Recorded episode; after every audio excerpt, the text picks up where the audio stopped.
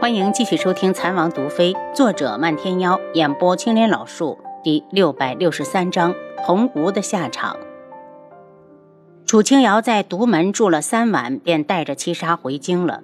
回府后，听说轩辕志仍在闭关之中，府上这几天也非常安静，没发生什么事，他这才放心。回府的当天晚上，胡铁就过来找他，宗主，你让我们查的事情已经查好了。昆仑镜的后殿有三十名女子有孕，这些女子的出身也查出来了。因为不管是谁家，只要女儿被选中了，都会得到一笔丰厚的奖赏。胡铁边说边递过来一份名单，上面详细记录了怀有身孕的女子都是谁，还有家住哪里，家里都有些什么人。胡铁，辛苦大家了。我准备两个月后去一趟昆仑镜，看能不能顺藤摸瓜查出那些新生儿的去向。到时候属下跟着宗主一同过去。我在昆仑镜长大，对那地方很熟悉。嗯，到时候肯定要宗内的兄弟们帮忙。楚清瑶见胡铁一脸疲倦，似乎是赶了很远的路。胡铁，你怎么这么累？宗主，这件事情是我亲自去查的。胡铁笑了下。只要能扳倒镜主，多累我胡铁都愿意。楚清瑶笑着拿出一个药瓶递给胡铁：“这是解药，你吃下去看看管不管用。”胡铁一愣，震惊地看着他，好半天才接过去，颤抖着打开了瓶塞，一股浓郁的药香扑鼻而来。门主将里面的药全吃了。楚清瑶走到一旁，倒了杯清水给他。胡铁激动地把药吃完。感觉身体里的毒素正慢慢的被一股活力吞噬着，不禁一喜。宗主，这药你手里还有吗？有，我研究过了，大家中的都是同一种毒，我把解药全配出来了。一会儿你走时给大家带回去。楚清瑶让他先等着，转身回屋一趟，把解药全拿了过来。胡铁扑通一声跪到地上。胡铁替兄弟们谢过宗主，宗主的再造之恩，我胡铁永世不忘。楚清瑶伸手扶起他，淡笑道：“胡铁，你叫我一声宗主，解毒的事是我应该做的。要是解不了此毒，我这宗主当的都心虚。”胡铁有些惭愧，当初老宗主之所以把宗派交到现任宗主手上，就是看中了他解毒的能力。他临走时，楚清瑶告诉他，解药不够的话，再来找他。昆仑镜，童无身上的毒已经控制不住了，腐烂的地方已经蔓延了整个上半身，那种腐烂的酸臭味熏得他越来越暴躁，恨不得马上就抓到楚清瑶，将他杀而后快。等了许久，也没见镜主把楚清瑶捉来，他忍无可忍，只好前往飞龙殿。走之前，他来找白布，把上半身缠得结结实实，尽量的不让那种难闻的气味散发出来。想了想，又为了稳妥，又找了点香料撒在身上。在飞龙殿见到镜主后，他直接跪了下去：“尊上，楚清瑶那边可有消息？”镜主见他面无血色、憔悴无神的眼睛里带着急切，这才想到自己已经答应了免乙，冷声道。智王已经死了，为了不让世人诟病于本尊，本尊决定留楚清瑶一命。尊上，那我的解药怎么办？童无晕怒，他等了这么久，却等来了这么轻飘飘的一句话，让他如何不怒？解药的事另想办法。静主道：“能想的下属已经想了，如果不是万不得已，我又怎么会来求尊上？”还请尊上看在我童无多年来兢兢业业打理镇守堂的份上，施以援手救我一命。童无说的悲愤，他怎么也没有想到镜主会放过楚清瑶。童无，你的本事本尊自然清楚。镜主语气一重，甚至包括你对素如一做的一切，如果不是看在你多年追随的份上，你以为你还能活着？色字当头上一把刀，你能有今天，也是你咎由自取。你记住，楚清瑶不是素如一那样的女人，你招惹不起。童无不服，冷声道：“尊上是什么意思？是准备看着我去死？静主眯起眼睛，带着一丝危险。当初你把如意当成你的玩物，我可有管过？她就算再不得宠，再不是我亲生，也是我养了十几年的女儿。你就把今天的一切看成是你该得的报应吧。童武腾地站了起来，一脸怒气：“尊上，你这是什么意思？你这就是让我去等死？”镜主露出一抹残忍的笑：“童武。”你读书那么好，有这时间都不如自己去研究一下，把毒解了。本尊已经不计较你以前的所作所为，你还想怎样？童无气愤难当。尊上，既然如此，那属下告退。童无，我要楚清瑶活着。静主警告地看着他。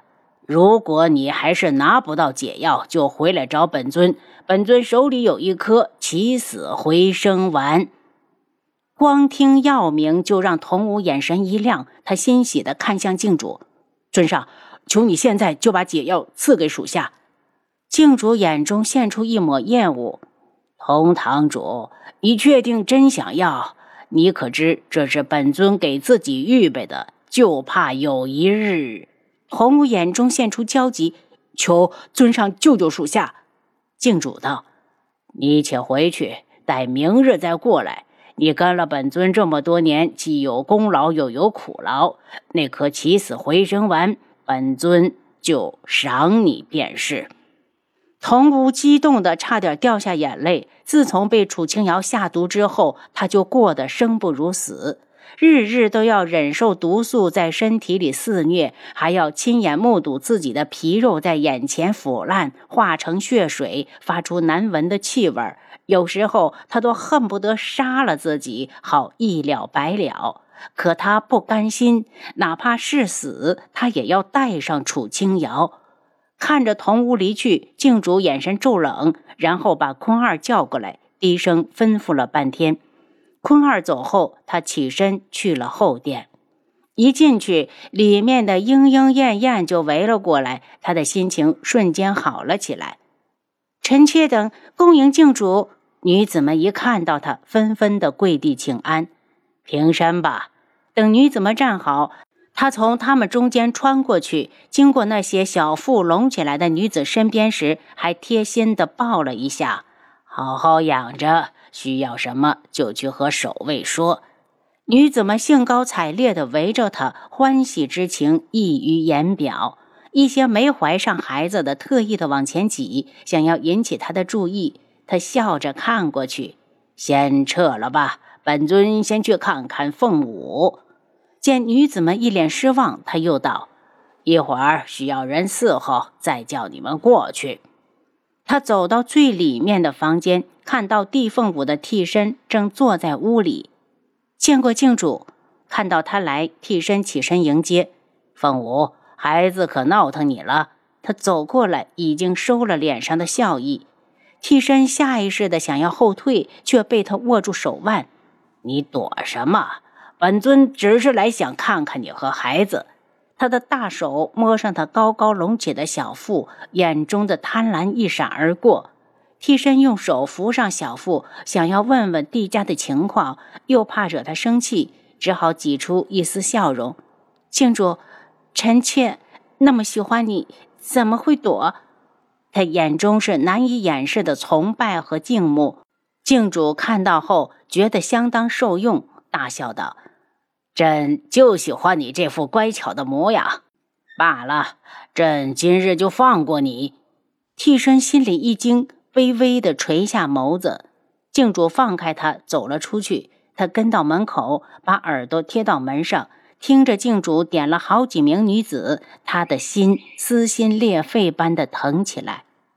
第二日，童屋一早就到了飞龙殿，可他一直等到晚上，静主才出来见他。他忍着一肚子的火气，给静茹请安。静主摆手道：“起来吧，童屋。”这颗药丸，本尊是真舍不得给你，可谁让你是本尊的得力手下呢？得到了肯定的答复，童无的心定了定，拱手向静主道谢：“属下谢过尊上，属下保证有生之年绝不会背叛尊上。”静主笑得颇有深意，似乎很是畅快。本尊自然相信同堂主的忠心。坤儿，把起死回生丸给同堂主。坤二面不改色，从袖中拿出一颗圆溜溜的药丸。药丸一出，殿内立刻生香。童无精神一振，以他多年摆弄毒药的经验来看，这绝对是一颗难得的好药。等坤二走到他身前，他立刻将药丸抢了过去，放在眼前看了看，直接扔到了嘴里。坤二。把同堂主带下去，给他安排房间，让他好好的睡一觉。静主话落，童无觉得自己好像真困了。多谢尊上。他说完之后，就是一阵狂喜。药材入口，就感觉肋下的伤口传来火燎燎的感觉，而且很痒，像是在长新肉一样。他急于找个地方将腐肉刮下去，也没多想，就跟着空二走了。谁也不知道他经历了什么，只知道三天之后，他再回到飞龙殿时，目光呆滞，眼神涣散，如同行尸走肉。童无，静主大喝：“尊上！”童无一脸僵硬，木然地应着：“这是你挑衅本尊的代价。本尊再讨厌素如一，也轮不到你来欺负。打狗还要看主人。”你童无太目中无人，靖主一脸阴狠。童无欺负素如一这些事，他都是事后才听说的。他没有想到童无如此大胆，竟敢不把他放在眼里。尊上要怎么处理他？坤二问。从镇守堂提拔信得过之人，别让外人起疑。至于他，靖主冷笑：一个毒人。以后只是本尊手里的杀戮机器。您刚才收听的是《蚕王毒妃》，作者漫天妖，演播青莲老树。